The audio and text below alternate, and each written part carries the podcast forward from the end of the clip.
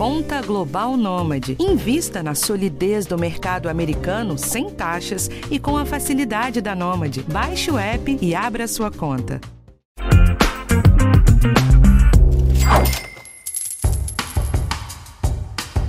Aqui no podcast você já aprendeu sobre tesouro e renda fixa, já sabe também como que você começa na renda variável com os ativos mais simples, como os fundos imobiliários e os ETFs, e já sabe também como funcionam as ações das empresas brasileiras. Próximo passo é olhar para as ações das empresas estrangeiras ou aquelas que abriram capital em bolsas fora do país. Mas antes de te mostrar como que você vai direto até elas, tem um produto para você investir na sua corretora de sempre em papéis internacionais. Eu te apresento hoje como funcionam os BDRs. Eu sou Rafael Martins e esse é o podcast Educação Financeira do G1.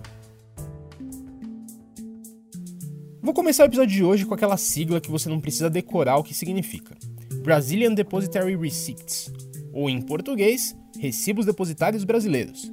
Daqui para frente a gente vai falar só de BDR, tá? O BDR é um título que representa uma ação listada fora do país. Você já deve ter visto no noticiário que uma empresa brasileira, por exemplo, resolveu negociar na Bolsa de Nova York. O último caso que fez barulho foi do Nubank, mas tem vários outros exemplos. E também tem as empresas americanas que estão na bolsa de lá. O investidor comum brasileiro só pode comprar as ações dessas empresas listadas fora do país de duas formas: abrindo uma conta no exterior ou comprando um BDR. Se você voltar uma semana aqui nos nossos episódios, eu expliquei como que os ETFs replicam os índices, que nem o Ibovespa. O BDR é super parecido, mas ele replica as ações de uma empresa fora do país. Deu para entender? Em resumo, ele é um produto para você ter acesso a essas ações lá fora sem muita burocracia, tanto para você manter a conta lá fora como para você declarar esse investimento no seu imposto de renda. Para a gente ir um pouco mais a fundo nesse assunto, eu convidei para a conversa de hoje a Patrícia Aiello, que é líder comercial da Modal Mais. Vou ouvir o que ela disse e no final eu volto com mais detalhes. Patrícia, eu vou repetir a primeira pergunta que eu fiz na semana passada. Como que você explicaria para quem nunca ouviu falar o que é um BDR? Então vamos lá. O que é um BDR? Né? Para mim, assim, um BDR ele é um certificado né, é, de depósito, um certificado aqui é, emitido no Brasil, de um papel sendo negociado na bolsa de um outro país. Então, o que, que seria? Assim, é, renda variável. Quando você vem aqui na bolsa e compra uma ação, você comprou um papel aqui é, do CEMIG. Comprei o papel da CEMIG, estou aqui com ele, o papel é meu. Quando você quer comprar um papel que só é negociado, por exemplo, na Bolsa dos Estados Unidos, quero comprar, quero, quero comprar um papel da Apple porque acredito né, na empresa, então o que, que eu faço? Eu posso ir lá e abrir uma conta numa corretora lá fora, só que eu vou ter toda uma burocracia de abrir conta numa corretora, de mandar o câmbio, ou eu posso comprar um BDR. Então, uma instituição financeira vem aqui, vai lá, contrata, né, abre a conta numa corretora lá fora, compra os papéis lá fora, deixa eles custodiados lá com a empresa, né, com essa empresa que ela abriu a conta, e, e aqui o que, que ele faz? Ele emite um certificado que vai ser, vai estar tá acompanhando esse papel lá fora. Então, é como se você tivesse o papel, porque ele vai acompanhar, não pode ter a empresa aqui, que a gente chama empresa depositária, né? Ela, ela tem a responsabilidade de de casar esses valores, né, tanto do, do papel lá fora como o papel aqui dentro que ela emitiu, e ele vai acompanhar esse vai acompanhar esse papel, subida, descida dele, né? Tudo que acontecer com esse papel lá fora vai acontecer com esse papel aqui dentro também. Essas são os BDRs, a maneira mais simples, né? Que, que a gente aqui no Brasil a gente tem para investir em papéis que são negociados lá fora. Você citou aí o da Apple, né? Mas quais são os BDRs mais comuns? Google, Apple, Netflix, eu acho que são os três mais fortes, né? Acho que porque estão muito no nosso dia a dia, né? Todo mundo acredita muito nas empresas também, né? E estão mais no dia a dia ali da gente conhecer. Mas é claro que tem uma infinidade de papéis que você pode estar comprando lá fora, mas esses são os mais comuns aqui, né? Quando o Facebook, né? Agora o Meta, né? Mudou o nome. Então, a Meta, então acho que são os papéis que estão, que as empresas estão mais no nosso dia a dia, e aí é quando o pessoal começa realmente a querer estar é, tá investindo, acredita que ainda tem muito potencial de crescimento, e acho que são essas as mais comuns aqui. Patrícia, os BDRs têm uma ligação muito clara com as ações, né? Mas quais você diria que são as diferenças que você tem entre um produto e outro? Acho que vale até, é, se eu fosse colocar aqui, não sei nem se é essa a classificação, mas vou falar do meu dia a dia aqui, né? Então a gente tem lá o cliente conservador, o cliente moderado, o cliente arrojado. Acho que quando você tem que entender muito bem quem você é ali na hora de, né, de investir, porque isso é o principal. Não adianta, porque é, dinheiro foi feito para dar tranquilidade para gente, não para deixar a gente sem dormir. Então você tem que entender sua tolerância a risco. Isso sempre vai ser primordial você respeitar o seu perfil. Então vamos colocar ali, que eu acho que a partir do moderado já se começa a encaixar um pouco de ações ali, né? Quando você já passa por um arrojado, então você já pensa ali que, que você pode ter pode alavancar mais a sua carteira. Mas você tem que ter noção de que você pode também perder mais. Você está apostando numa empresa direto, né? Então, quando a gente fala das BDRs, ela é muito parecida com as ações. Só que você tem uma outra questão também que você tem a, assim, a questão do câmbio. Eu sei que você vai negociar aqui em reais. Quando você comprar o certificado aqui, vai ser em reais. Mas esse dinheiro, ele, esse papel, ele está custodiado lá fora. Se ele está lá fora, você também vai ter a variação do câmbio nesse papel aqui, quando você quiser transformar aqui para dentro. Então, além de você estar tá apostando, você está comprando uma, uma ação, você está acreditando que aquela empresa vai crescer, você quer estar né, tá junto com ela ali nesse crescimento, você tem que também estar tá preparado, porque você vai ter uma variação do câmbio, né? Quando a gente pega ali, sei lá, de 2000 e do ano passado para cá, que a gente teve, né, 2020 para cá, um aumento expressivo ali no dólar, vamos falar dos Estados Unidos aqui, você vê que as BDRs, elas, elas realmente, elas começaram, elas explodiram. Então, acho que foi até muito que todo mundo colocou os olhos na BDR, eu acho que foi até um momento aqui, falando um pouquinho, final de, de, acho que é outubro de 2020, né, que a CVM liberou, né, não só para cliente qualificado, mas para aumentar para todo tipo de cliente ali, respeitando o perfil, claro. É, então, você começa a ver ali um aumento, porque a gente teve essa questão do, do, câmbio também. Então, um outro ponto é que, assim, quando a gente compra uma ação aqui no Brasil, a gente tem vários, é, várias coisas falando, né, várias notícias, a gente consegue ler muita coisa ali sobre a empresa, a gente, né, lê o balanço, lê tudo. Imagina que você está você tá investindo numa empresa lá fora, e aí, de repente, a gente também, aí eu vou falar uma, uma, uma questão aqui, que você tem também a questão da língua.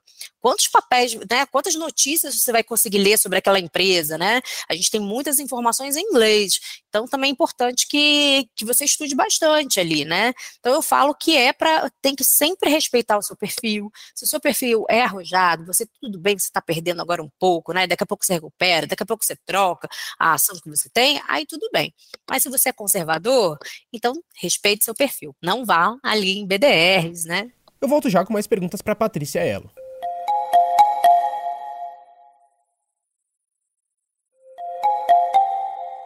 Patrícia, agora já deu para entender o básico do mecanismo do BDR, qual é a função que ele cumpre dentro da carteira de investimentos? Como que o investidor sabe que ele está pronto para entrar num produto desse? O que, que, eu penso aqui na hora que eu vou fazer uma assessoria, né? Primeira coisa, você ter realmente sua reserva de emergência. Você tendo aquilo ali, você pode sim arriscar um pouco mais, você pode ter uma tranquilidade, né? E eu falo assim, na verdade, eu divido em três reservas aqui, né? Então, Primeiro ponto, sua reserva de emergência. Três a seis salários líquidos seus. Lembra o que aconteceu na pandemia, né? Em março de 2020? Quem não tinha uma reserva de emergência, olha o desespero que passou. O outro, eu chego aqui, aí tem gente que pode ter alguma divergência ali no meu pensamento. Mas eu penso que no Brasil, assim, a gente tem que pensar assim no nosso futuro. Né? Não sei se a gente vai ter uma, é, um INSS, né? Alguma coisa do tipo. Então você tem que pensar um pouco também na sua reserva de longo prazo. Qual é a sua reserva? Reserva de longo prazo aqui, né? Você já tem ela? Já começou a investir? Pelo menos assim, já guarda um valor mensal para essa reserva aqui de longo prazo? Depois, eu acho que sim, que aí entra o dinheiro que você pode estar pensando ali em, em projetos, né? Sei lá, uma viagem, a compra de um carro, e que você pode arriscar um pouquinho mais, né? Então, aqui eu acho que entra, aí você começar primeiro ali quem quer começar um pouco mais cauteloso, fundo de ações, que aí você tem um monte de ações dentro dele, então dilui bastante seu risco, se perder numa, você perde, né, você ganha na outra. Aí depois você pode começar nas ações direto, sim, e depois você entra na BDR, porque aí você já está realmente investindo, você precisa ter uma fonte de informação importante, como eu falei para você, muito, muito, muito dos materiais né, dessas empresas estão em inglês, então assim, você tem uma pessoa que te orienta ali nos seus investimentos, então aí sim você ir para o BDR. E tem alguma diferença na hora de você analisar uma ação ou um BDR? Eu acredito que acaba sendo tudo muito parecido. Você vai estudar realmente a empresa, vai estudar o balanço daquela empresa, vai entender ali qual, qual a perspectiva de futuro daquela empresa. Então, são as mesmas variáveis que a gente usa para as ações. Eu penso que tem só essa pitadinha um pouquinho maior, né? Porque é importante que a gente entenda ali a variação cambial também, é, olhar ali qual, qual é a, a, projeção que a gente tem de futuro aqui para a moeda que você quer investir, né? Se o dólar, qual é a projeção que a gente tem de futuro para dólar? Né? Depois tem, saiu o Focus ali do, do, Banco Central. Então, qual é a análise que a gente tem para daqui para frente? Vai se manter estável? Tem um, um vai crescer? Tá para cair? Como que a gente funciona? Então, acho que entra só mais essa, né? Mas eu, eu, eu gosto muito, acho que é uma maneira mais fácil que a gente tem ali de estar tá participando né, do mercado global como um todo, né? A gente olha ali empresas, e a gente olha aqui, né, as maiores marcas ali são as grandes de tecnologia e, e poxa, por que, que a gente não pode participar né, dessa fatia ali, de, de, acreditar nessas empresas que ainda não, não estão aqui no Brasil, mas que estão lá fora, mas que a gente acredita muito né, nas empresas, nas big techs aí.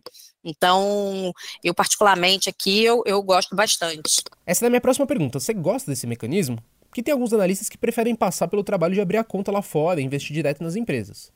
Aí eu acho que quando você já passa, realmente você já tem um, um, volume muito expressivo de dinheiro, né? Assim, porque você vai ter um custos ali de manter uma conta lá fora, você vai ter é, toda uma burocracia também para tá para informar para o nosso governo o que, que você tem lá fora. Então, acho que aí já, já, já é um outro patamar, eu acho que de, de investidor, né?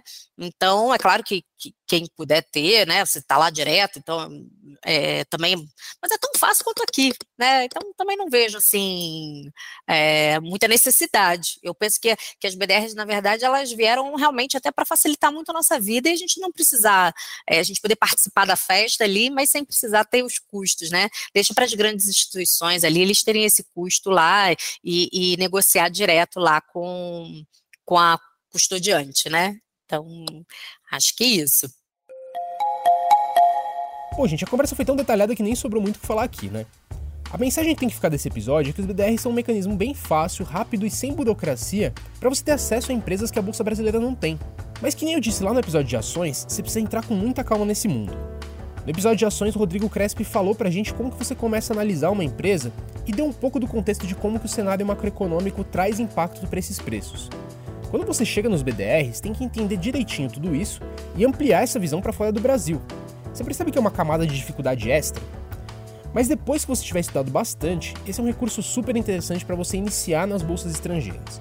E a tributação também é bem mais simples do que quando você abre uma conta no exterior. Na sua declaração comum de imposto de renda, o BDR entra nos bens e direitos e quando você fizer a venda tem que gerar o DARF com a alíquota de 15% sobre os lucros. E só isso.